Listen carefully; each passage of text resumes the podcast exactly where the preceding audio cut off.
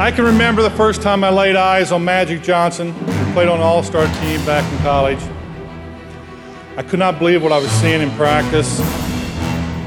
I actually thought I was a bad judge of talent because neither one of us got to play in the games. But I can remember going home and telling my older brother I just seen the best basketball player I'm probably ever going to see in my life. He started to quiz me, ask me questions. Well, how good is he? I said, well, he's 6'9", he can handle the ball like a 5'9 guard, he can shoot the ball, he can pass like you can't believe. He goes, oh, come on. Well, after this 1979, the NCAA tournament, my brother come up to me, he says, yeah, he's a lot better than you. Herzlich willkommen zu Hall of Game, der NBA-Podcast über die besten Spieler aller Zeiten. Heute Magic Johnson und mit mir hier, wie immer, André Vogt und Ole Freaks. Magic Johnson war 13 Jahre in der NBA, hat fünf Championships gewonnen, zwölf All-Star-Teilnahmen gehabt, drei MVPs gewonnen. Er war zweimal Zweiter im MVP-Voting und neunmal in den Top 5. Er hat drei Finals-MVPs, zweimal den All-Star-Game-MVP und war neunmal im All-NBA First und einmal im All-NBA Second Team. In seiner Zeit in der NBA hat er viermal die Liga in den Assists angeführt und zweimal in den Steals. Er war der beste oder zweitbeste Spieler bei fünf Championship-Teams und vier Vizemeister-Teams. Er war Olympiasieger mit dem Dream Team, hat ein NCAA Championship und in seiner Karriere 17.707 Punkte, 6.559 Rebounds, 10.141 Assists gesammelt. Er war einer der 50 größten und besten Spieler der Geschichte und eben nun auch einer der 75 besten Spieler der Geschichte. Seine Nummer 33 ist bei, von Michigan State retired, seine 32 von den Lakers und er ist zweimaliges Mitglied der Basketball Hall of Fame, einmal als Spieler und einmal als Mitglied des Dream Teams.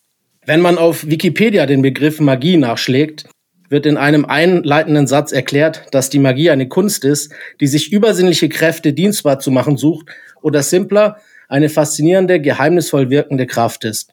Nicht jeder ist für Magie geschaffen. Viele sind dafür unempfänglich oder zu rational. Für viele ist sie blasphemisch, andere versetzt sie sogar in Angst. Doch meist ist es eine kindliche Unbekümmertheit mitsamt Glanz in den Augen, die Magie als etwas Wundervolles und Einzigartiges, etwas Faszinierendes und zugleich Ehrfürchtiges erscheinen lässt. Johann Wolfgang von Goethe schrieb einst, dass der Glauben an sich selbst Magie ist, denn wenn man das tut, kann man alles erreichen. Wenige aber können von sich sagen, alles erreicht zu haben. Doch einer kann dies definitiv alles und noch viel mehr. Wie der Zufall es so will, wird dieser Mann Magic genannt. Den Spitznamen Magic bekam Johnson von einem Sportjournalisten, der nach einer 36 Punkte, 16 Rebound und 16 Assist-Leistung in einem Highschool-Game verzaubert wurde und keine anderen Worte mehr fand. Ein Name, den er sein ganzes Leben lang behalten sollte, auch weil er ihm sukzessive gerecht wurde. Magie ist es zum Beispiel am College alles zu erreichen und dem Hype in der NBA auf Anhieb gerecht zu werden. Magie ist es, 48 Minuten lang sechs Augen zu besitzen.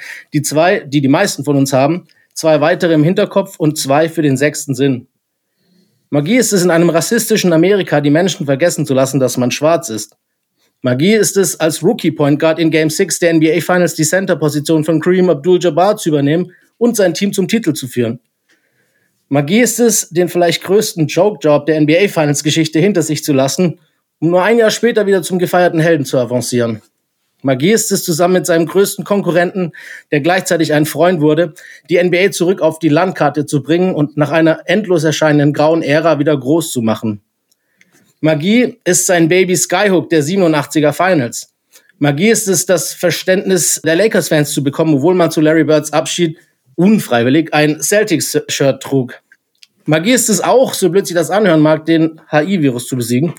Magie ist es, nach einer solchen Diagnose dennoch All-Star, MVP und Olympiasieger zu werden.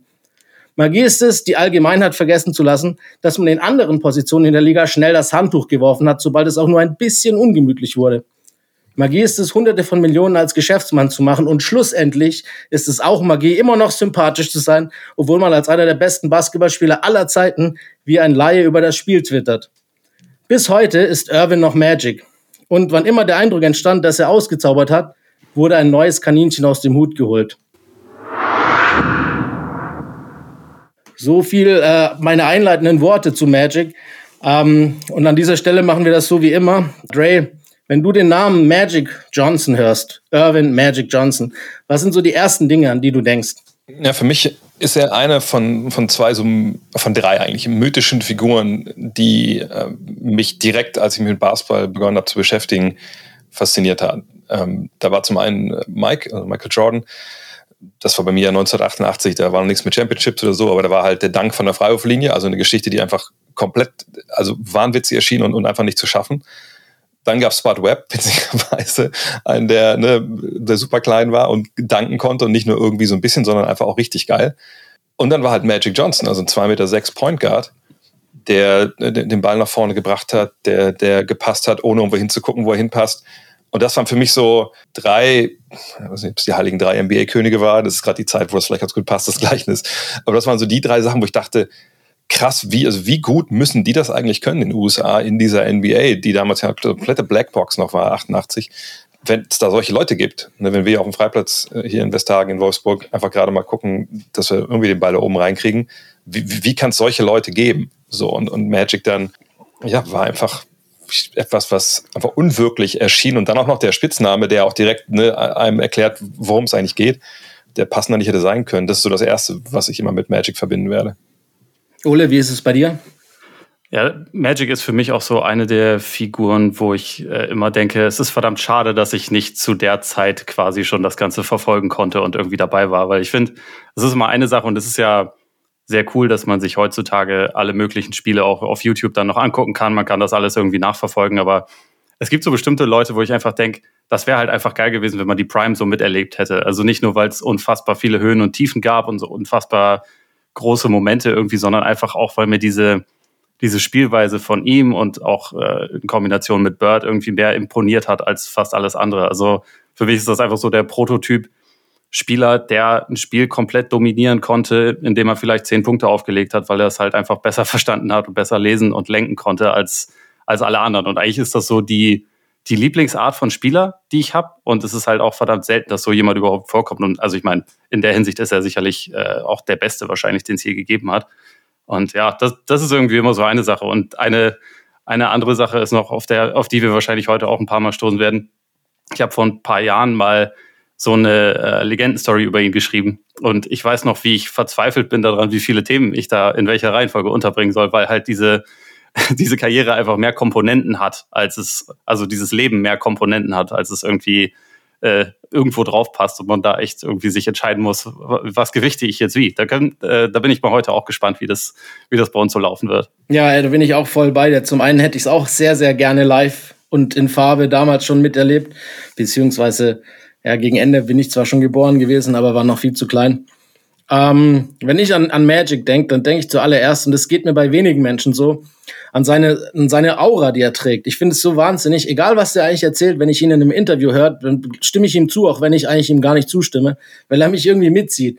Ich lache gerne mit ihm, weil ich finde, seine Lache, Lache ist so ansteckend und ich finde, er ist so charismatisch, dass ich, dass er mir eigentlich alles verkaufen könnte und ich würde es wahrscheinlich auch noch kaufen. Ähm, das fällt mir immer ein bei ihm und ich weiß auch nicht, da gibt's echt wenige, die, bei denen, bei mir, bei denen ich so bin. Und zum anderen, dass er eben dieses Charisma und diese Liebe, egal wie es war, auf dem Feld und off, off Court, eigentlich immer auf dem Platz behalten hatte. Und als, als Beispiel primär vielleicht sogar diese Szene mit Kareem nach seinem allerersten NBA-Spiel, ähm, als sie quasi die Clippers, die wirklich kein Staple waren zu der damaligen Zeit, geschlagen haben, wie jeder erwartet hatte, und er nach dem Spielende ihm quasi gefühlt zehn Minuten lang um den Hals hängt und, und jubelt, als ob sie die zehnte Meisterschaft zusammen gewonnen hätten. Das ist auch einfach so eine Szene, äh, die, die ich lieb. Ähm, und auch bei der Vorbereitung für heute habe ich auch gedacht, so wie du, ja, der hat eigentlich Leben gelebt für mehrere, ja, es sind mehrere Leben in einem. Und es ist ja eigentlich auch ganz, äh, ganz äh, gut aufzeigbar, dadurch, dass er ja auch im Endeffekt zwei Personen war. Er war Irvin und er war Magic, ne? Und deshalb würde ich sagen, wir fangen einfach vielleicht mal mit Irvin an, bevor er überhaupt zu Magic wurde und, und gucken in seine Anfänge in, in Lansing in Michigan und äh, blicken zurück äh, eine Runde in seine allererste Jugendzeit mit seinem Vater oder mit seiner Familie. Er ist geboren worden mit äh, ja von, von, von zwei hart arbeitenden Eltern, denen er die Arbeitsmoral früh abgeschaut hatte. Er hat sechs Geschwister und drei Halbgeschwister, sprich mit neun Geschwistern groß geworden. Und ähm, er hat sogar früher mit seinem Vater, um sich noch was dazu zu verdienen, äh, in der Nachbarschaft mehr oder weniger Müll gesammelt und war so der Garbage Man. Ähm, was glaubst du, Ole, wie, wie auch schon diese, diese junge, ja, ich nenne es mal, Arbeitsmoral ihm später dann geholfen hat, zu dem zu werden, was er dann auch wurde? Ich glaube, das ist eine interessante Frage. Also es ist, glaube ich, auf ganz, ganz viele verschiedene Arten und Weisen prägend gewesen. Also er hat ja selber immer gesagt, dass irgendwie sein, sein Vater und seine Mutter eigentlich die Vorbilder für ihn sind, weil sie halt diese, diese Mentalität ihm irgendwie vermittelt haben, dass man halt für das, was man, was man haben will, hart arbeiten muss. Und gleichzeitig glaube ich auch diese Kombination, dass es halt also so eine große Familie war, dass ihn das halt geprägt hat und dass er dadurch auch gelernt hat, irgendwie mit ähm, verschiedenen Interessen auch klarzukommen oder beziehungsweise verschiedene ja, Personen mit einzubeziehen. Im Prinzip reflektiert das ja auch so ein bisschen die Spielweise, die er dann hatte, die sehr darauf fußt, ich weiß, dass ich das nicht alleine schaffen kann, ich muss alle mitnehmen sozusagen. Und das, das ist ja irgendwie das, was er verkörpert. Ich denke schon, dass das, dass das da sehr prägend war, gerade auch in der Kombination, dass er dann als als äh, schwarzer Jugendlicher auf eine mehr weiße Schule kam und dort auch quasi auf seine Art und Weise ganz schnell äh, Brücken schlagen musste und das halt auch irgendwie einfach geschafft hat. Ich glaube, da gibt es auch Parallelen zu, zu Scotty Pippen. Ne? Der haben wir vor, vor zwei Ausgaben gehabt, der auch in der Großfamilie halt aufwächst und, und der diesen Teamgedanken auch so, so sehr in sich trägt und dann vielleicht auch überstrapaziert im Nachhinein. Aber ich, ich das finde ich eh ist so ein Thema, also ganz global jetzt immer gesehen. Ne, solche Sachen wie, wie Magic halt da in sich trägt. Also dieses, ne, ich, ich muss erst mal gucken, dass alle hier happy sind und dann kann ich selber auch mal scoren. Und ich sehe mich halt als so als der, der den Wagen halt fährt und, und ich bin verantwortlich dafür, dass wir ins Ziel kommen. Das ist ja eine Denke, die durchaus nicht viele Leute haben, vor allem wenn sie hochtalentiert sind im Basketball. Ja, dieses ähm, was, was bei Spider-Man so groß ist, ne? dass halt äh, Great Powers, Great Responsibility mit sich bringen. Das haben ja viele, die, die den Ball in den Korb werfen können, richtig gut ja gar nicht. Die sagen halt, ey, I'm gonna get mine und die anderen müssen halt schauen. Und wenn die auf dem Weg zurückbleiben in die NBA für mich, dann ist das halt so. Und ich glaube, so hat er nie gedacht. Und ich, ich finde super spannend, wo dann so was wirklich herkommt, wie das in jungen Menschen sich manifestiert, ob das da ist und dann eh rausbricht oder ob es eben wirklich Erziehung ist, was man erlebt in jungen Jahren. Und ich denke, das Letztere ist im Endeffekt wirklich da äh, ausschlaggebend ist. Und da sind nun mal die, die Eltern und die Lebensumstände, die man früher halt ähm, mitbekommt, sind da halt einfach super prägend. Und ich glaube, wenn er nicht so aufwächst, dann wird er auch nicht der Basketballer, wenn ich ehrlich bin. Da bin ich 100% bei dir. Ähm, und vielleicht noch das gepaart mit, ich weiß nicht, ob das, das ist schon eine Charaktereigenschaft, ähm, zumindest eine Wesensart, die er ja in sich trägt auf die wir bestimmt noch öfters zurückkommen heute, dass er ja eigentlich auch immer das Bedürfnis hatte, geliebt zu werden oder gemocht zu werden von den meisten oder von fast allen. Und äh, wenn du den Leuten den Ball nicht passt oder sie inszenierst, dann wirst du halt auch dementsprechend weniger gemocht. Das könnte vielleicht auch noch so ein, so einen Teil seiner, äh, ja, seiner Spielart erklären. Coming up, I used to come up there and play at, um, uh, at Michigan State when Magic was real young. Magic yeah. was probably 14 years old when I met him. And really? You know, and he played with us. You know, so he was playing with the pros. You know, at 14, and and you knew. Oh man, he was special then. Well, he's probably smart enough to get you the ball in the spot. Well, I mean, he's smart enough to get a whole lot of people the ball. Right. You know, I mean, that would made him magic. Um, he understood how to win. He was all about winning. Um, he made people around him better. He made people around him better at 14. So right. his potential was scary. And Interessant, wie du es angesprochen hast schon, Ole, ähm, gerade mit der High School, Everett High School in, in Michigan, in East Lansing, da war er als einer der wenigen Schwarzen, das war quasi damals in den 70er Jahren so ein, ja, so eine Art Versuch der Regierung, die Rassentrennung etwas äh, auszugleichen. Und äh, da wurden dann nach und nach schwarze Schüler auf vor ja, hauptsächlich weiße Schulen geschickt. Und Magic wollte ja eigentlich erstmal gar nicht dorthin. Seine Schwester und sein Bruder waren schon dort.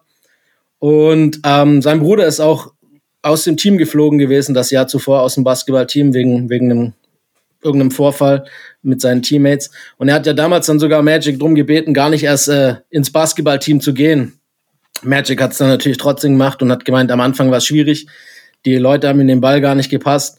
Aber sukzessive haben sie halt natürlich gemerkt, was für ein Talent Magic ist. Und äh, eine Aussage von ihm, die, die da, ja, in den 70er Jahren, ne, wo wirklich die Rassentrennung in den USA noch vorhanden war. Seine Aussage war ja, dass diese Zeit ihm im Endeffekt dann viel mehr gebracht hat, als wenn er auf seine auf die hauptsächlich schwarze Schule gegangen wäre, weil er verstanden hat, wie Weiße denken und äh, wie er mit Weißen zu reden hat, sozusagen.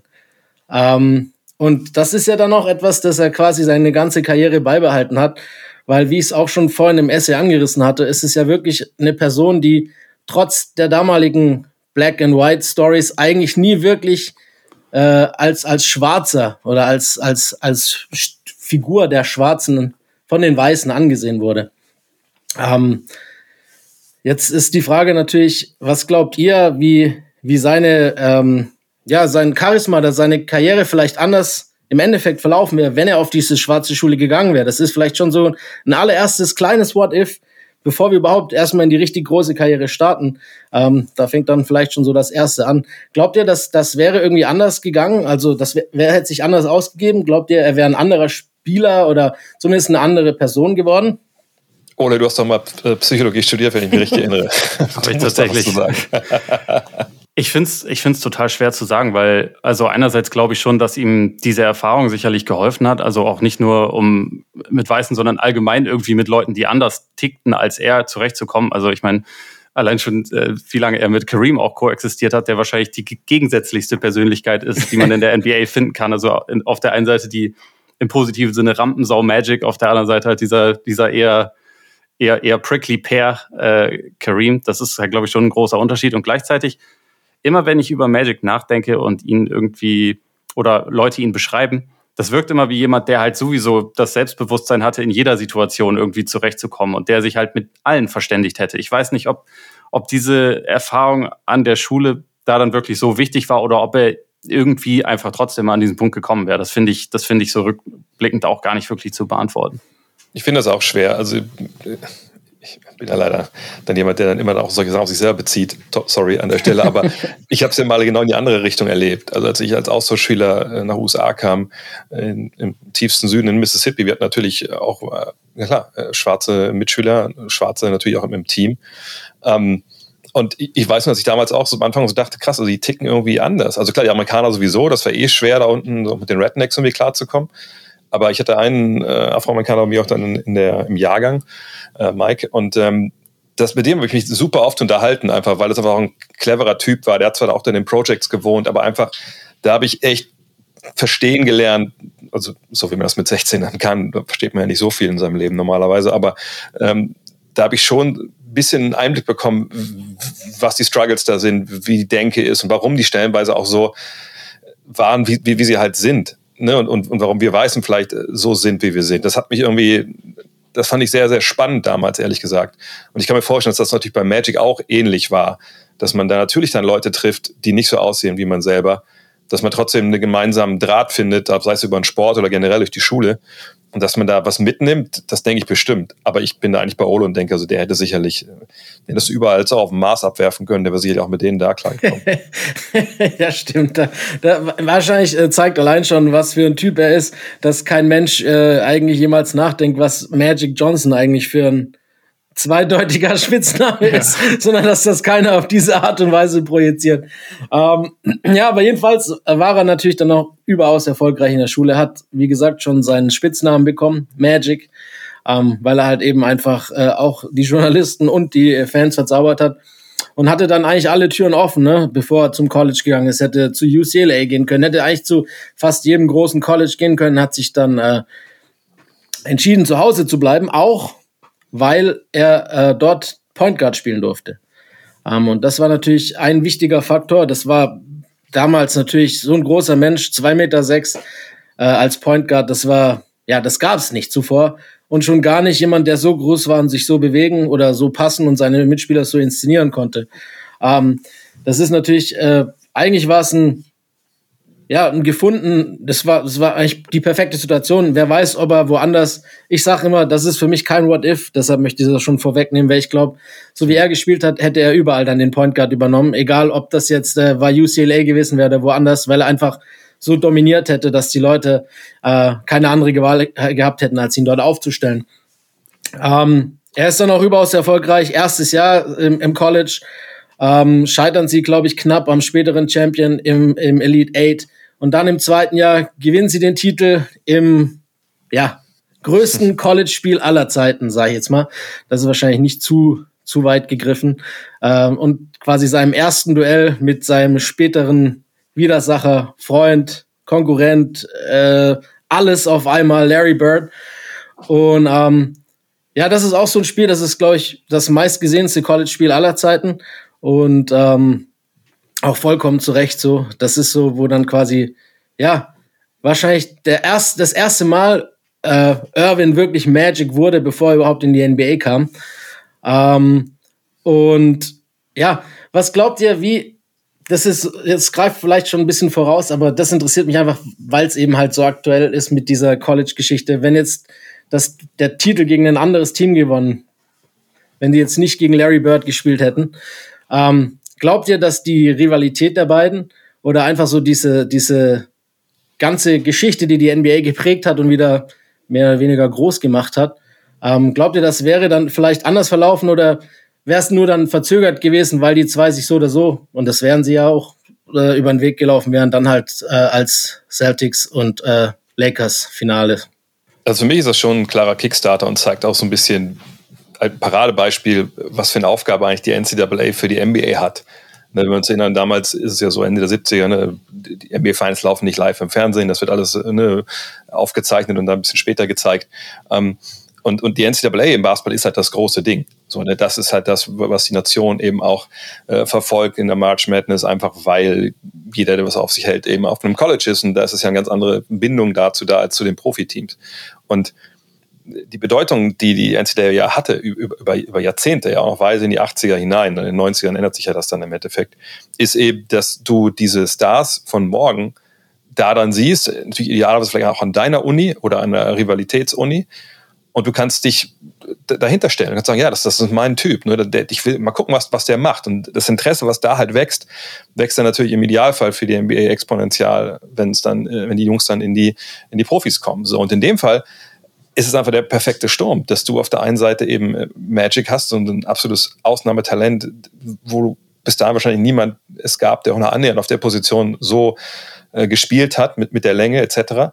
Und du hast Larry Bird auf der anderen Seite, der auch noch eine andere Hautfarbe hat, der ebenfalls das Spiel versteht wie, wie kein anderer, der so die, ähm, die perfekte Ausgeburt so dieses dieses ländlichen Ballers ist. Ich weiß nicht, ob ihr noch Freiwurf äh, Jimmy Chitwood im Kopf habt. Ne? So dieser Typ, ne? Self-made Basketballer hatten wir ja auch bei, bei Jerry West das Thema. Und, und die treten jetzt gegeneinander an. Also es tritt das Weiße Amerika gegen das Schwarze Amerika gegen eine Flashy und irgendwie auf der anderen Seite irgendwie so ne, vom Land und äh, wie gesagt, trifft halt jeden Wurf und besser jetzt sicherlich für die NBA äh, damals nicht laufen können. Das ist einfach ein, so, so ein Kickstart, der dann äh, diese Rivalität natürlich sofort ins, ins öffentliche Interesse befördert, in der Zeit, wo es eben auch kein ne, Internet gibt, gar nichts, sondern nur Fernsehen. Und es wäre früher später sowieso passiert, ob sie sich dann in der NBA treffen oder da.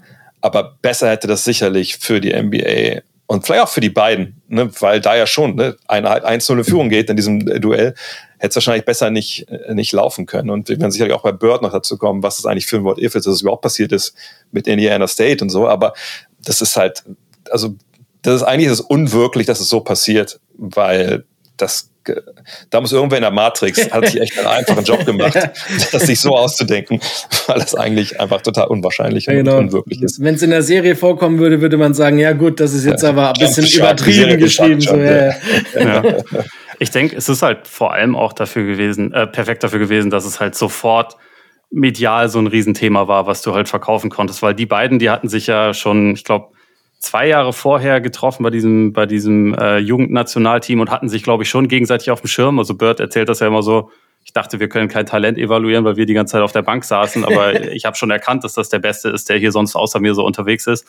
Ich glaube, also die beiden hätten sicher, äh, sicherlich ihre Rivalität gehabt, aber das ist so vom, eigentlich vom Start weg so eine Cash-Cow ist für die Liga und so ein Thema, was sich einfach vermarkten lässt. Das, das wäre, glaube ich, ohne diesen NCAA Kickstarter, wie ihr es schon genannt habt, wahrscheinlich so in der Form nicht passiert. Ich meine, ist ja auch, auch die NCAA hat das ja sehr dankbar angenommen, dass man halt dieses Duell mit, mit Weiß gegen Schwarz, ne, dass man das irgendwie vermarkten konnte, obwohl das den beiden, glaube ich, ziemlich am Arsch vorbeigegangen ist. Aber es ist ja zum Glück auch, also beide haben ja diesen Hype zum Glück auch total gerechtfertigt letztendlich. Deswegen ist es auf jeden Fall gut gelaufen.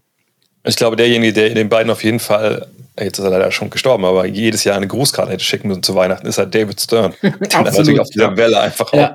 des Erfolgs dann schwimmt. Jordan aber halt vielleicht auch, ne? Also ich ja. meine, das, das, führt vielleicht sogar zu weit, aber ich glaube, die haben ihm schon auch sehr den, äh, den Boden geebnet für das, was dann möglich wurde mit, mit, äh, mit Nike vor allem und den, Klar, den Kampagnen. Ja. Absolut. Ja. Das ist, da bin ich voll bei der, mit, mit die, allein schon, allein schon was äh, vermarktungstechnisch für Spieler, also für einzelne Spieler äh, möglich war, mit auch mit dieser Converse-Geschichte, da kommen wir dann bei dieser Bird äh, Rivalität nachher nochmal genauer drauf zurück, ähm, dass sowas überhaupt möglich ist, dass Spieler vermarktbar sind in, in, in, in so einer Größenordnung. Ähm, das hätte es vielleicht bei Jordan dann noch erst später gegeben, ohne die beiden. Kann ähm, ich zu dem Converse-Ding einmal noch mal ganz ja, kurz klar. was sagen, weil das war in der Vorbereitung das, äh, glaube ich, worüber ich am meisten lachen musste. Und es gab einige Szenen, die irgendwie schon witzig waren, aber äh, dieser, dieser berühmte Werbespot, der erste mit den beiden, wo, wo Magic zu ihm fährt und sie dann so kurz mhm. Trash talken, wo Bert dann sagt, show me what you got. Das, das klingt so albern. Ich habe noch nie sowas Bescheuertes gehört, aber es ist, äh, ist wunderbar gealtert. Ja, das ist. Das werden wir hier sicherlich einspielen.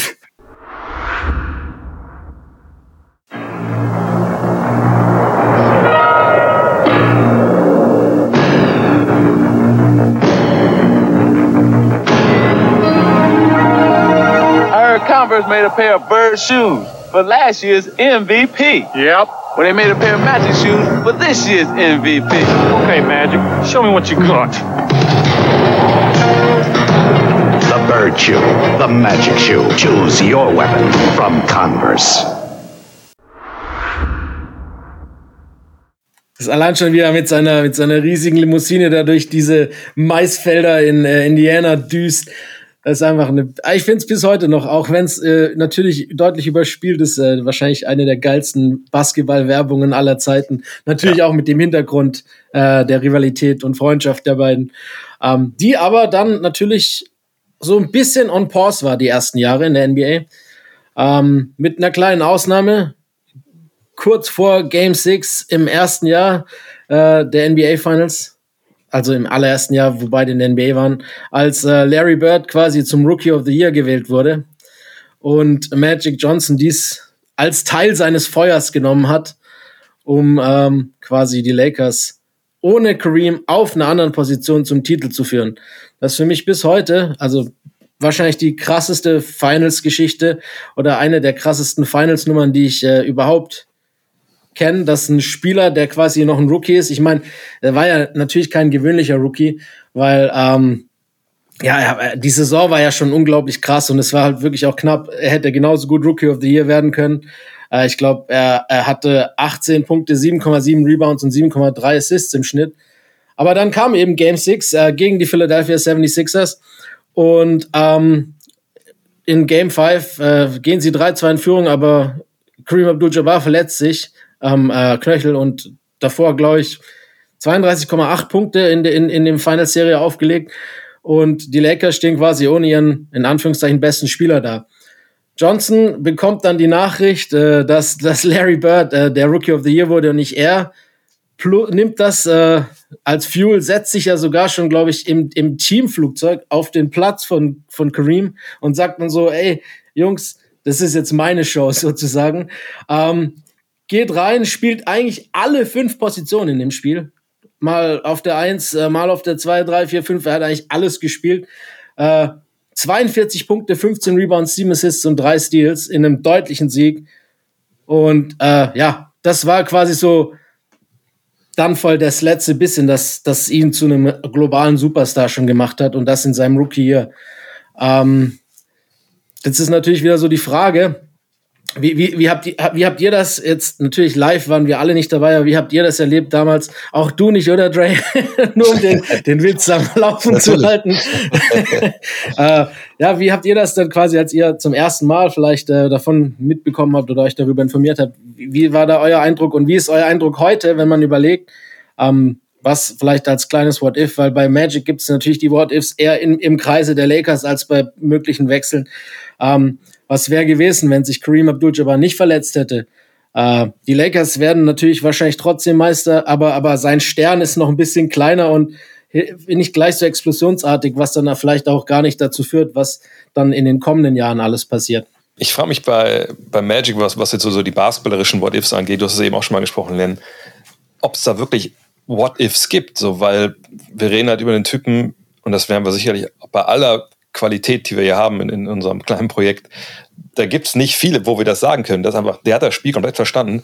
Das ist für mich, ich greife mal vor, der beste Point Guard aller Zeiten. Ich, also ich glaube nicht, dass man den hätte spielerisch irgendwie zurückhalten können. Und ich glaube nicht, dass wir, wenn er jetzt dieses sechste Spiel eben so nicht hat, heute auch nur ein, ein kleines Stück anders über ihn reden, als, als wir es tun. Also natürlich haben wir jetzt dieses Schlaglicht direkt im ersten Jahr, im entscheidenden Spiel um die Meisterschaft.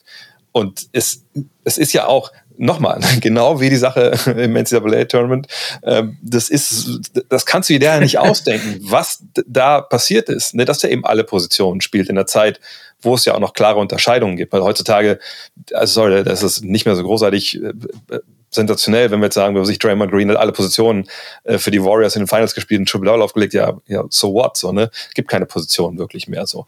Aber zu der Zeit war das ja Wahnsinn. Und es wurde natürlich auch auch wenn wir nicht die Masse an Medien hatten, die Medien, die wir hatten, die wurden natürlich viel mehr frequentiert.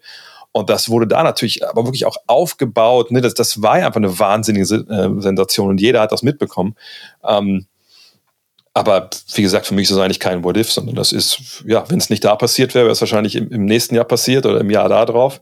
Aber es war schon, was, was ich am, am meisten bemerkenswert finde bei dieser Geschichte, ist noch nicht mal das Sportliche an sich, sondern du hast eben schon angesprochen, dass er weiß, okay, der Cap spielt nicht, also ne, Skyhawk, äh, Captain Skyhawk spielt nicht, äh, Kareem, und der kommt in den Flieger und sagt, never fear, EJ is here. So, weißt, das ist ein, da sitzen im Flieger nur Veteranen, die natürlich jetzt ein Jahr den schon haben spielen sehen, ne? aber wenn wir auch noch drauf kommen, nicht alle finden Magic ja dann in der Zeit da zu Beginn auch wirklich so richtig cool, weil er natürlich auch ein bisschen, naja, also er lebt, sagen wir mal so, er lebt ja in LA zu der Zeit. Und ähm, dass er da reinkommt und sagt, Jungs, das macht mal alle mal keine Sorgen hier, äh, der größte Scorer aller Zeiten spielt heute zwar nicht, aber ich bin ja auch noch da. so und das dann auch noch so dann ne, zu zu zelebrieren, das ist halt krass. So das finde ich halt unfassbar, dass einer der mit, wer war damals 2021, einfach rausgeht und das da so abliefert. Das finde ich das bemerkenswerte von allem an, an der Geschichte ehrlich gesagt. Ja, stimme ich, stimme ich dir zu. Also ich glaube auch, dass sich seine Karriere, also gerade auch innerhalb der Lakers-Organisation, ich glaube, das hätte sich eh so entwickelt, wie es sich entwickelt hat, sozusagen. Einfach weil er ja instant mit Jerry Buss eine Chemie hatte, die jetzt Kareem mit Jerry Buss nie im Leben hätte haben können oder irgendjemand sonst.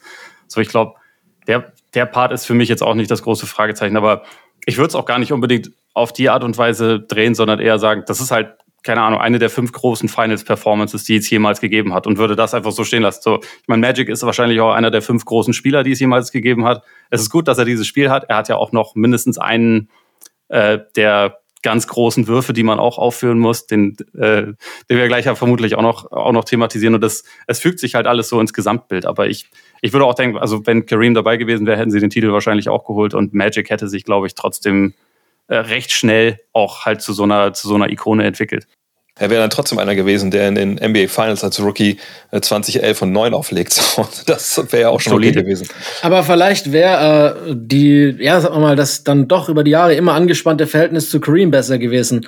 Weil ich meine, Kareem war ja im Endeffekt schon lange ein Star in der Liga und hat es aber nicht geschafft gehabt, mit den Lakers einen Titel zu holen, bis eben Magic kam. Und dann eben halt auch noch im entscheidenden Spiel ohne ihn, dass halt trotzdem das Spiel dann deutlich gewonnen wurde, weil eben dieser junge Rookie, der denkt, er wäre Mr. Hollywood, äh, kommt, seine Position spielt und obwohl er Point Guard ist und halt quasi der Welt zeigt, wer eigentlich der beste Spieler im Team ist, jetzt mal so in Anführungszeichen. Das ist natürlich dann schon auch so eine Sache, die ihm wahrscheinlich dann nicht so gut gefallen hat, auch wenn er natürlich dann NBA-Champion mit den Lakers wurde, Kareem. Aber ich glaube, dass ihm das vielleicht nicht so arg gut gefallen hat, dass Magic in der Situation dann so gut war.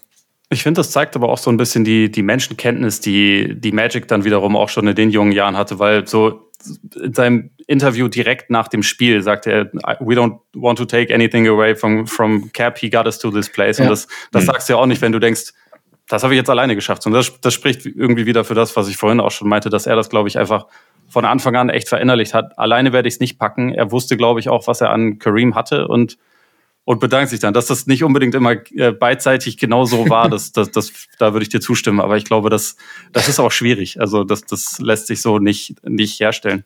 Ich meine, ganz ehrlich, wir reden hier von Kareem Abdul-Jabbar. Also ich Eben. wüsste nicht, dass in der Zeit irgendwer irgendwie dem Kollegen äh, ja, sympathisch gewesen wäre. Zumindest hat er das nicht geäußert ja, gegenüber fair, Menschen. Fair enough, fair enough. Aber man kann wahrscheinlich auch sagen, dass in diesem Moment, den wir schon angesprochen haben, dass er quasi sagt, Cap ist zwar aus, aber äh, out, aber ich mache das jetzt dass er dann auch wieder in diese, wir, wir haben ja bei Magic wirklich diese zwei Persönlichkeiten, einmal den privaten, den, den, den Irvin Johnson, der halt quasi so ein ja, er, er sagt ja selber, er ist so ein ländlicher Junge, der eigentlich äh, eher zurückhaltend ist und äh, eigentlich auch ein ruhiger Typ ist. Und dann haben wir halt Magic, Mr. Hollywood, der quasi halt äh, ja aufgeht in dieser Rolle in LA und eben halt dann auch später zum globalen Superstar wird.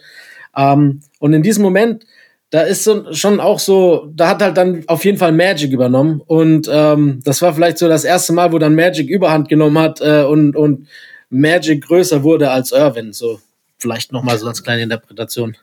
Und ich finde eine Sache sehr super interessant, die mir bei der Recherche aufgefallen ist. Wenn man zum Beispiel sich mal 1980 die Playoffs anschaut, also diese Playoff-Serie, über die wir jetzt ja. gerade sprechen, dann äh, ist es ja so, damals sind es nur, nur drei Runden, die man spielen muss. Und er macht im, äh, in der ersten Runde gegen Phoenix 15,4 Punkte, in der zweiten 17,4 und dann 21,5 in den Finals. Und dieses Muster, ist nicht perfekt, aber lässt sich eigentlich fast jedes Jahr ne, von den Showtime Lakers sehen, dass er früh, wenn man ihn nicht so braucht, sagt mal, ne, dann, ne, dann geht der Ball rechts und links, er macht immer seine Assists, immer seine Rebounds und dann, wenn das Geld auf dem Tisch liegt und er weiß, er muss sie zupacken, dann macht das halt auch und das ne, spricht halt auch, das was Ole gerade schon gesagt hat, er weiß halt genau, was in deinem Team vor sich geht und, und hat da echt immer das Big Picture im Auge und, und das ist ja auch ein, vielleicht kommen wir ja noch zu, denke ich auch, ein, ein Schicht, man auch sagen muss er ist halt äh, lange in seiner Karriere und eigentlich sogar immer auch darauf angewiesen, dass er jemand hat, ne, wie Kareem, wie später Worthy, die als Scorer sich halt verstehen und das vielleicht auch einen Tucken besser können als er.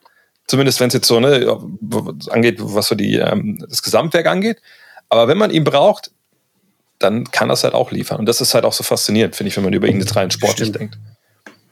Ja, das ist, finde ich, also eigentlich ist das ja, auch wenn er natürlich nicht der, der typische Point Guard ist, aber er hat ja damit so ein bisschen diese, diese Blaupause vorgegeben, die jetzt auch beispielsweise Isaiah Thomas, also der Ältere, oder dann in der heutigen Ära Chris Paul so ein bisschen verkörpern, dieses über dreieinhalb Viertel sorge ich dafür, dass alle anderen essen. Und wenn es am Ende sein muss, dann esse ich selber auch noch ein bisschen was. So also was ja eigentlich so genau die Vorstellung ist, wie ein, wie ein Point Guard sein sollte. Und also Magic ist, glaube ich, also wie du auch schon angedeutet hast, im, im Lauf seiner Karriere dann etwas mehr gereift auch als Scorer, sodass er auch am Ende besser in der Lage war, Spiele zu übernehmen. Aber so dieses, dieses äh, Template sozusagen war von Anfang an irgendwie bei ihm drin. Ja, da, das ist ja auch eins, das er selber gesagt hat. Ähm, wenn er sich eins wünscht, äh, was er vielleicht hätte mehr haben können oder eben auch von Larry Bird haben können, dann wäre es die, die, das Shooting oder das Scoring gewesen. Ähm, wurde ja auch dann anfangs ähm, oft quasi darauf reduziert, das eben nicht tun zu können. Und ähm, wenn man kritische Stimmen gehört hat, dann waren das halt die meisten, die dann gesagt haben, ja, Magic äh, ist kein Scorer. Haben wir dann quasi nach seinem Championship-Jahr das Jahr darauf, äh, da ähm, ist er, glaube ich, früh viel verletzt. Und ähm, dann gab es diese Coach-Killer-Nummer, dass er dann quasi davor, dafür gesorgt hat, dass äh, im Endeffekt Blessing in Disguise, wie man immer so schön sagt, dass halt äh, Westhead geht, und weil er gesagt hat, wenn er nicht geht, dann möchte er quasi nicht mehr spielen. Und Jerry Buss, wir hatten es schon angesprochen, eigentlich äh, hat ja damals Magic ähm, es war sein erster Trade als, als Lakers Owner, äh, Draft quasi und hat dann Magic wollen und die beiden sind von auf Anhieb, Magic spricht ja auch immer, das ist wie so eine Art Ziehvater für ihn, sowohl äh, in, auf von der wirtschaftlichen Business-Seite als eben auch äh, in der Basketball-Seite und ähm, das halt im Endeffekt dann dazu führt, dass äh, Pat Riley die, die Nummer übernimmt. Damit ist natürlich dann der Grundstein gelegt für das, was dann definitiv dann voll die Showtime Lakers werden sollten. Ähm, jetzt, jetzt ist es immer schwierig zu sagen. Also bei Magic gibt es nicht oft so, finde ich, so, so, so arg kontroverse Geschichten im, im Bezug auf, auf Teambuilding. Ähm, die eine war's, äh, aber ich glaube, dass da auch immer ein bisschen zu viel äh, reingeredet wird, als, als es im Endeffekt dann auch war. Ich weiß nicht, ähm, habt ihr da, habt ihr da irgendwie einen anderen Einblick zu, weil ich glaube nicht, dass es äh, 100% Magics Entscheidung war, sondern dass die Entscheidung schon eher von oben kam. Genau, also das, das hatte ich bei der, bei der Vorbereitung auch nochmal gelesen, also dass, dass Jerry Buss das eigentlich im Vorhinein auch schon überlegt hatte, weil er fand, das Team spielt zu langsam und da hatten dann Jerry West und Bill Sharman, äh, die zu dem Zeitpunkt die Entscheidung getroffen haben, ihn so ein bisschen davon abgebracht, aber es war nachdem, nachdem Magic dann ja sogar auch einen Trade gefordert hatte, angeblich zumindest, äh, ist die Entscheidung dann so gefallen. Und also ich wollte da eigentlich nur mal kurz, weil wir hatten ja vorhin noch äh, schon kurz gesagt, so viele What-Ifs gibt es da gar nicht. Aber ich finde, es gibt halt ein riesengroßes, was auch ein ganz guter Anknüpfungspunkt ist zu der Jerry West-Folge, die wir hatten. Weil da haben wir ein paar Mal ähm, thematisiert, was für ein Drecksack Jack Kent Cook war, der Besitzer der Lakers. Und Jerry Buss hat halt wirklich einfach genau bevor dann Magic zu den Lakers kam, hat das übernommen. Und ich frage mich halt immer, ah.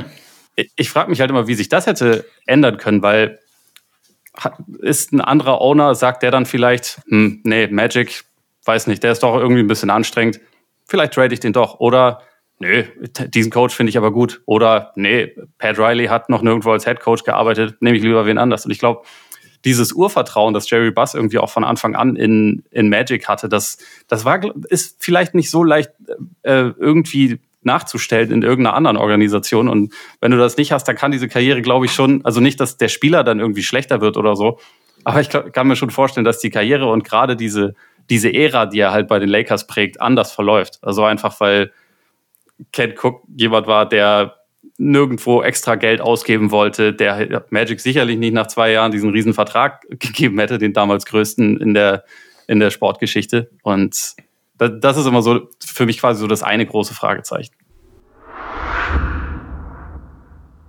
He took me and he knew that I was away from my family. He's a guy who signed with them at that time. I was 19 years old, and he knew that I was close to my father, and so he actually became my my second father. And um, he he actually took me in. He took me to my first USC football game. He knew I was a big Trojan fan watching them uh, in the Rose Bowl for many years in, in Michigan. He took me to the games. We went every Saturday that they played at home. We went to the game and uh, we we played pool. That was our favorite thing to do. He was he loved to play pool, pool and he loved to play uh, cards. So we we did both of those things all the time. He took me to Las Vegas. I mean, we hung out. And then last but not least, he taught me the Laker business. Ja, vor allem, weil Magic, ähm, das können wir jetzt auch schon mal ansprechen an der Stelle hier, also ich glaube, die Art und Weise, wie er dann lebt, ne, zu was das alles führt, können wir nachher noch zu, äh, Partys und, und, und gib ihm so, das kann er ja, glaube ich, also man hätte auch so machen können, so ist es nicht, aber Jerry Buss lebt das ja auch. Ne, das, das, also da muss man nur die alten Fotos sich angucken. Ich meine, will sich von seiner Kleidung auf, auf seine Attitüde äh, äh, schließen, aber der Junge hat auch gelebt damals in LA, ne? Und der nimmt ja Magic auch mit und Magic spricht ja auch darüber, ne? Dass es auch in vieler Hinsicht auch ein Ziehvater ist, wie gesagt, auch Business, aber eben auch, ne, er führt ihn ja ein in, in diese High Society da so ein bisschen in LA, äh, wo zu der Zeit also A schneit da, glaube ich, ziemlich oft auch noch in den 80ern und, und da geht einiges. vielleicht so auch alles, vielleicht geht auch zu viel in der Hinsicht. Ähm, und Magic ist da halt drin. Und ich, ich glaube, ein großer, großer Aspekt ne, von, von dieser Strahlkraft, die er hat in den USA, ist eben auch genau das, dass er so, ein Socialite ist, dass er da mit diesem Besitzer, also sie sind ja untrennbar miteinander ver verbunden, in, genau in dieser Hinsicht. Und das, das ist auch echt eine ich, ich wüsste jetzt nicht, wo es in der Geschichte der NBA so eine Verbindung von, von Besitzer und Spieler gibt, die, die ja fast schon symbiotisch ist in vielerlei Hinsicht, ähm, wo das auch quasi das Basketballerische nicht komplett in den Hintergrund drängt, aber schon zur Seite drängt und man sieht auf der einen Seite hier, das ist der Sportler und auf der anderen Seite ist es halt einfach die absolute Celebrity in der Stadt der Celebrities äh, und das ist der Typ, den alle sehen wollen und, und der ist da jeden Abend unterwegs. Also das ist schon, total bemerkenswert und einzigartig für meine Begriffe. Ja, das war, er war auf jeden Fall, Magic war eigentlich ein Filmcharakter. Wie wir es schon ein paar Mal gesagt haben, das war es halt wirklich. Ähm, und was man aber da auch ansprechen muss, klar, wir, wir wissen, dass er da dann auch gerne äh, feiern war und die Hollywood-Nummer gerne ausgelebt hat. Aber ich habe äh, von mehreren Seiten auch, ich meine, gut, das sind natürlich Freunde sagen immer nicht das, was äh, unbedingt die Wahrheit ist. Aber man hat ja oft gehört, dass Magic, ähm, wenn es geschneit hat, dann unbedingt nicht, nicht unbedingt mitgemacht hat. Also er war zwar gerne am Feiern, aber er hat dann schon versucht, so clean zu bleiben. Und man muss ja trotz alledem sagen, egal wie groß er off the court war, er hat Basketball immer an Nummer eins gesetzt eigentlich. Und das ist eigentlich auch eine Nummer, die das das zu schaffen, so diese, diese Symbiose, diese, also ich gehe auf der einen Seite all meinen äh, Verpflichtungen, nenne ich es jetzt mal, die jetzt ja nicht wirklich Verpflichtungen sind, weil er es ja unglaublich gerne gemacht hat, nach als äh, äh Gesicht LAs im Endeffekt in einer Zeit, wo, wo diese ganze Hollywood-Nummer größer war, als man sich das überhaupt vorstellen kann. Aber bin eben auf der anderen Seite Vollprofi und wenn ich auf dem Court bin, dann bin ich halt auch der beste Spieler oder der beste Spieler der Welt in dem Sinne. Und ähm, das ist schon auch irgendwie faszinierend, dass er das, dass er das halt geschafft hat. Und ich glaube auch, dass da ähm, je später seine Karriere, also je länger oder je älter er wurde, desto größer war er ja auch. Ne? Und ich glaube, dass halt dann auch da wiederum die Rivalität mit Larry Bird eben vielleicht auch eine Rolle gespielt hat, ihn quasi mehr oder weniger basketballtechnisch zu erden, um eben äh, nicht gegen Larry Bird zu verlieren oder eben schlechter dazustehen als er. Und ähm, das finde ich irgendwie ganz lustig, dass, dass halt ein Mensch, der größer ist als larger than life, sagt man ja immer, ähm, aber dennoch auf dem Feld auch der Beste ist. Und das ist für mich eigentlich einzigartig.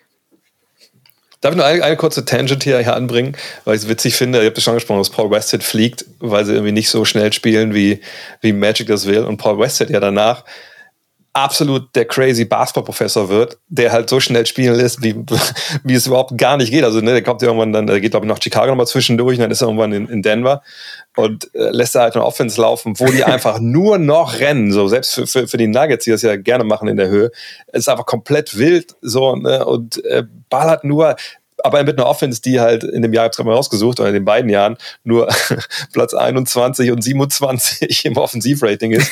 äh, und es gibt halt Vollgas wie ein Irrer. Obwohl im ersten sogar 14er, 14er und 21. Ähm, und das ist so krass, weil er einfach ne, von diesem langsamen, methodischen Basketball dann zu diesem wahnsinnigen, schnellen Basketball, daran die, dann geht er noch ans College, glaube ich, nach äh, war das Columbia irgendwie so, nee, George, George Madison oder so, lässt er noch mal schneller spielen. Das, den hat das, glaube ich, kaputt gemacht, das mit Magic. Es ist, es ist ja irgendwie auch ein bisschen, bisschen gemein, ne? wenn du halt den, den besten Center der Liga in deinem Team hast, der jetzt nicht die ganze Zeit rauf und runter rennst, dann kannst du auch nicht ausschließlich Fastbreak laufen. Also deswegen ist es ja irgendwie dann im Laufe der Zeit eh ein bisschen, bisschen schneller geworden, je mehr auch Magic Kontrolle über das Team übernommen hat. Aber dass man es quasi nur auf das Tempo, nur auf das Spieltempo beschränkt, ist halt wahrscheinlich auch nicht ganz fair. Wird aber wahrscheinlich auch nicht der einzige Grund gewesen sein. Das stimmt. Ja, aber äh, er geht quasi oder wird gegangen und äh, sie gewinnen halt dann trotzdem den Titel oder was heißt trotzdem? Vielleicht deshalb und, oder naja, das ist immer schwer zu sagen. Jedenfalls gewinnen sie das Jahr dann wieder den Titel. Ähm, und das, obwohl es ja dann auch, du hast vorhin schon angesprochen mit dem Vertrag, äh, das ist der größte Vertrag der damaligen Zeit gewesen, ich glaube 25 Millionen, zwar auch über 25 Jahre, aber ist heutzutage unvorstellbar, auch gar nicht möglich. Ähm, irgendwo habe ich gelesen, dass es, äh, wenn's, wenn man wenn es äh, auf 2020 oder 2021 bezieht, wären es um die 75 Millionen Dollar, die dieser Vertrag heute wert wäre, inflationsbereinigt, was ja für heute, wenn man so, wenn man ehrlich ist, für heute auch kein großes Geld wäre, aber für damals ist dieser Vertrag natürlich unfassbar gewesen und hat natürlich auch viele Neider auch im eigenen Team mit sich gebracht. Und ähm, ja, dann dann ist die, ist es so ein bisschen eine schwierige Saison teilweise im Team, wie man so auch viel gehört hat. Aber am Ende äh, steht halt ähm, Magic wieder ganz oben. Und ähm, ja, hat, hat auch, äh, hat, glaube ich, dann auch wieder im entscheidenden Spiel ein Triple-Double aufgelegt. Also es ist eine war da dazwischen, ne? Also 82 meinst du? Genau, 82. Das war aber in dem Jahr, als er dann auch den Vertrag unterschrieben hat, oder? Äh, ja, stimmt, nee, genau, nach der, nach der zweiten Saison, weil. Äh, genau, die zweite Saison, da war er ja verletzt und dann genau, sind sie früh ja. rausgeflogen. Nee, vollkommen richtig. Ja, so, Entschuldigung, ich habe gedacht, das hätte ich klar, klar äh, dargelegt. Ähm, ja, Wahrscheinlich hast du es, ist schon spät. richtig. und äh, zwischen den Feiertagen, ja, ich weiß selber, wahrscheinlich weiß man selber nicht mehr, was man erzählt mittlerweile. Äh, deshalb ist es gut, dass Magic dran ist. Da äh, kennen wir, den kennen wir, glaube ich, alle relativ in- und auswendig. Ähm, ja, jedenfalls äh, sind die Lakers natürlich äh, dann mit, mit Riley, ähm, ja, ah, jetzt habe ich den Faden verloren. ja, jetzt kommt Showtime. Jetzt kommt jetzt, Showtime. Jetzt kommt genau. ja quasi dann ne, das, wo, wo wir eigentlich alle wahrscheinlich, weil bisher, glaube ich, zu diesem Punkt äh, hat keiner von uns irgendwie mit Magic irgendwas verbunden, sondern wir verbinden alle Magic mit der Zeit, die jetzt halt kommt, eben Showtime Lakers.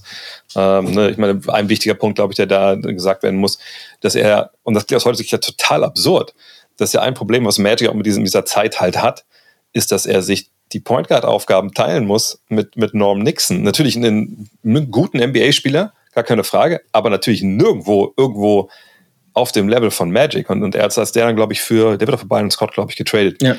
Dann geht's ja dann los, ne? Dann kommt auch Rosie dazu und so. Und das ist ja wirklich dann die Zeit, wo, wo eigentlich, glaube ich, für die allermeisten, klar, wir wissen alle, was Indiana State und Michigan State so, aber diese Showtime-Zeit ist ja eigentlich das, wofür alle im Endeffekt Magic erst wirklich beginnt in der, in der Wahrnehmung. Und das ist ja auch die Zeit, wo man sagen muss, dass er dann nicht nur ein Spieler ist, der einzigartig ist, sondern dieses Team ja auch so ikonisch wird und, und wahrscheinlich auch, wenn man heute Leute fragt, die, die unser Alter ein bisschen älter auch sind, vielleicht sogar ein bisschen jünger sind, die sind Lakers-Fans wegen dieser Zeit und, und, wegen nichts anderem wahrscheinlich. Es sei denn, jetzt natürlich sind ganz neue Leute wegen Kobe und so, ne? aber so ein bisschen ältere, die gucken wahrscheinlich auf die, auf die Showtime Lakers.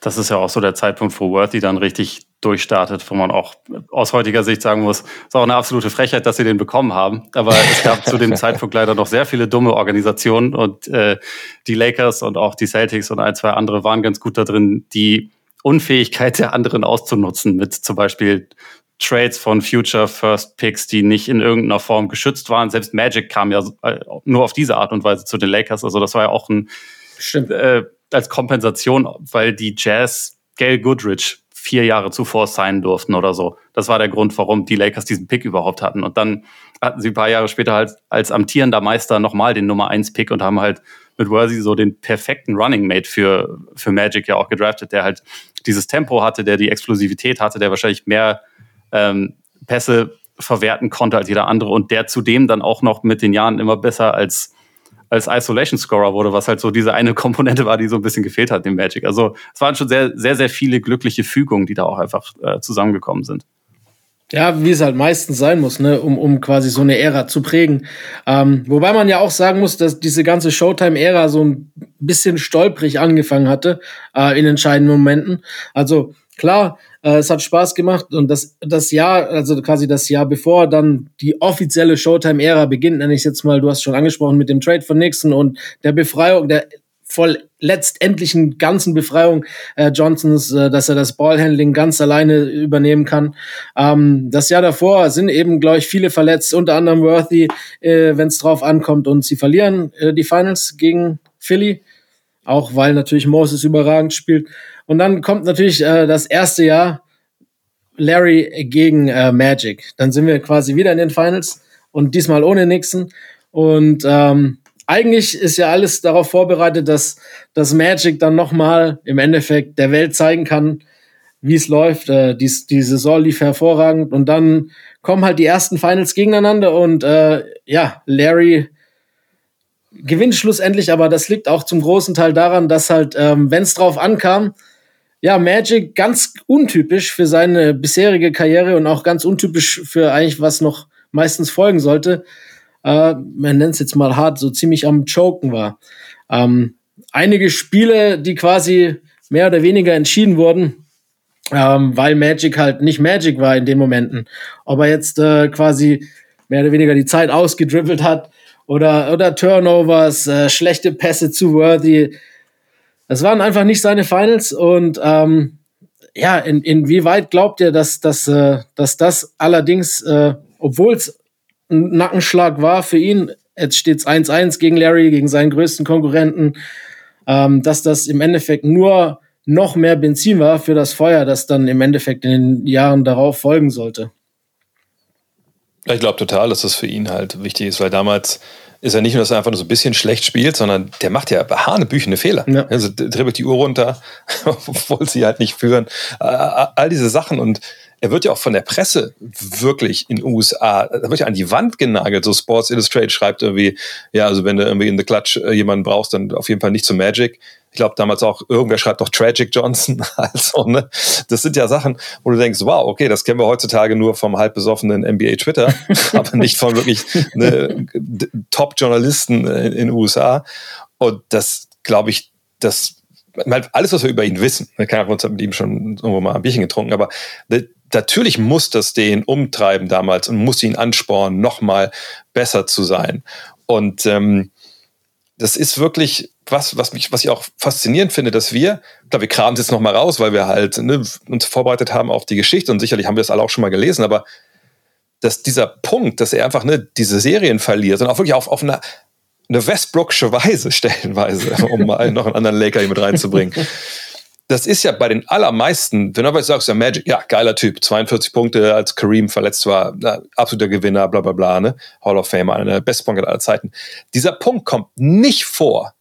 Und ich möchte nicht jetzt alles immer auf die Gegenwart beziehen, aber bei LeBron James reden wir immer noch darüber, was er eigentlich 2011 gemacht hat. Und deswegen kann er nicht GOAT sein, weil er gegen die Mavs verloren hat. Was waren es? 24 Punkte äh, im vierten Viertel in diese, dieser, dieser sechs Spiele. So. Und bei Magic, na klar, Magic ist jetzt auch nicht in der ganz engen GOAT-Diskussion, aber da vergessen wir das alles. Das ist trotzdem der beste Point Guard aller Zeiten. So, ne, etc. pp.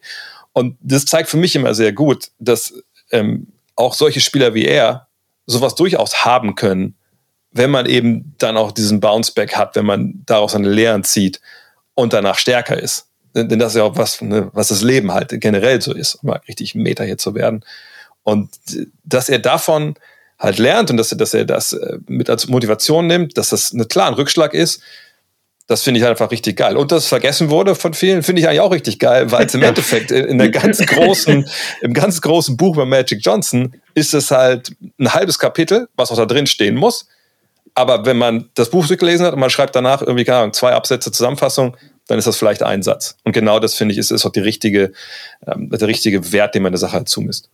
Ich finde, genau das zeichnet ja Legenden auch eigentlich aus. Also dieses, ja. man hat Nacken, Nackenschläge kassiert und man steht dann aber nochmal auf. Und deswegen auch diese, die, also das Argument, LeBron war damals in den Finals 2011 scheiße, also kann er auch nicht der GOAT sein. Das, das habe ich halt noch nie verstanden. Also abgesehen davon, dass ich jetzt eh nicht der Fan von dieser GOAT-Diskussion bin, aber was hat er denn danach gemacht? Also er ist ja dann zum Beispiel noch, noch viermal Meister geworden und achtmal in, am Stück in die Finals gekommen insgesamt. Das ist ja, das zeugt ja auch davon, dass er halt irgendwie daraus gelernt hat und vergleicht den Spieler von damals, der nicht in der Lage sich sah, JJ Barea teilweise aufzuposten. Vergleicht den mal mit dem, der dann im Alleingang fast noch die gegen die 2018er Warriors da irgendwie Spiel 1 der Finals gewinnt, wo sein, sein eigenes Team halt auseinandergefallen ist. Also es ist halt die, diese Versteifung dann teilweise, die finde ich gerade in der aktuellen Zeit auch vollkommen vollkommen überzogen. Aber vielleicht ist es auch, ist es auch so, dass wir, wenn wir in 20 Jahren und Leute, die gerade dann erst anfangen, äh, und, oder irgendwelche Aliens und man denen sagt, übrigens Basketball, die Guten, die du kennen musst, da, da zählt Magic dazu, da zählt auch LeBron dazu. Ich glaube, also, oder ich habe die Hoffnung, dass man bei LeBron dann auch nicht anfängt mit, ah ja, aber diese Finals da 2011, das war, das war nix, sondern dass man anfängt mit, hat 900.000 Punkte erzielt äh, und irgendwie so und so viele Meisterschaften gewonnen, war alles gar nicht so schlecht. So. Ja, äh, bin ich bei dir. Ich hoffe auch, dass das so sein wird. Und ich glaube auch, dass es so sein wird, äh, weil ich glaube, dass die dieses Social Media Zeitalter noch schneller vergisst als äh, klar. Es wird dann immer wieder aufgekocht zwar ab, als Witz, aber ich glaube, dass es trotzdem schneller vergessen wird als vielleicht noch früher ähm, im nicht digitalen Zeitalter. Was man auch jetzt nur als kleines Beispiel vielleicht sieht bei Kevin Durant, vor drei Jahren war er der größte Trader aller Zeiten und jetzt ist er wieder ein gefeierter Held. Also äh, das Narrativ wendet sich schnell. Ähm, ich glaube halt, dass es bei LeBron nur nicht der Fall ist, weil eben viele alten Leute vielleicht, ich meine, wie du sagst, ich bin auch kein Fan der Goat-Debatte, aber ich glaube, viele, die es halt sind, wollen nicht ja, wahrhaben, dass vielleicht LeBron wirklich nah dran ist oder zumindest eine Chance hat, in die Diskussion auf jeden Fall ebenbürtig aufgenommen zu werden. Und dann wird halt immer wieder darauf zurückprojiziert. Und ich glaube, das wird sich auch nicht ändern, bis er seine Karriere beendet hat. Ähm, auch wenn ich glaube, dass jetzt nicht zwangsläufig so viele Championships mehr dazukommen werden. Ähm, abgesehen davon. Ja, Magic hat man es auf jeden Fall vergessen. A, ist jetzt auch schon ein bisschen Zeit drüber gewachsen. B, wie du gesagt hast, er hat sich mehr als nur äh, ja, wieder ins, ins grüne Licht gerückt. Und C, was ich am Anfang auch angesprochen habe, ich glaube, dass er halt einfach so charismatisch ist, dass man ihm einfach, dass es einem egal ist, dass das passiert ist. So. Weil, weil er halt einfach so, ja, das, man nimmt ihm das nicht krumm. Ähm, aber kommen wir zurück zu den Finals. Also, das war quasi so der erste NBA-Stein, Celtics gegen Lakers. Das ist ja schon im Endeffekt, ja, wenn man heute, jeder weiß, das ist so die größte NBA, ja, Rivalität und dann fängt eben mit diesen Finals dann nochmal das nächstgrößere Ding an, das quasi die NBA wieder richtig, richtig groß machen lässt, was quasi die Ratings explodieren lässt, was, was äh, Celtics gegen Lakers und wie vorhin schon angesprochen, dann wird eben wieder mit Schwarz gegen Weiß und Hollywood gegen Country Boy und Arbeiterschicht gegen Feiern und, und das sind alles so Sachen, die äh, dadurch getriggert werden und die NBA für Jahre prägen sollten. Und ich glaube, dass wir genau darüber dann im zweiten Teil von Magic Johnson äh, sprechen werden. Darüber und noch über weitere Themen, die Magic äh, uns gebracht hat. Ähm, damit beenden wir dann erstmal Teil 1. Ole, Dre, ja, dann sehen wir, sehen wir uns gleich zu Teil 2 wieder. First of all, let me say good, good after late afternoon. Um, because of the, the HIV virus that I have attained, uh, I will have to retire from the Lakers uh, today. Um, I just want to make clear, first of all, that I do not have the AIDS disease, because I know a lot of you want to know that, but uh, HIV virus. Um, my wife is fine; she's negative, so no problem with her. Um, I plan on going on living for a long time, bugging you guys like I've always have.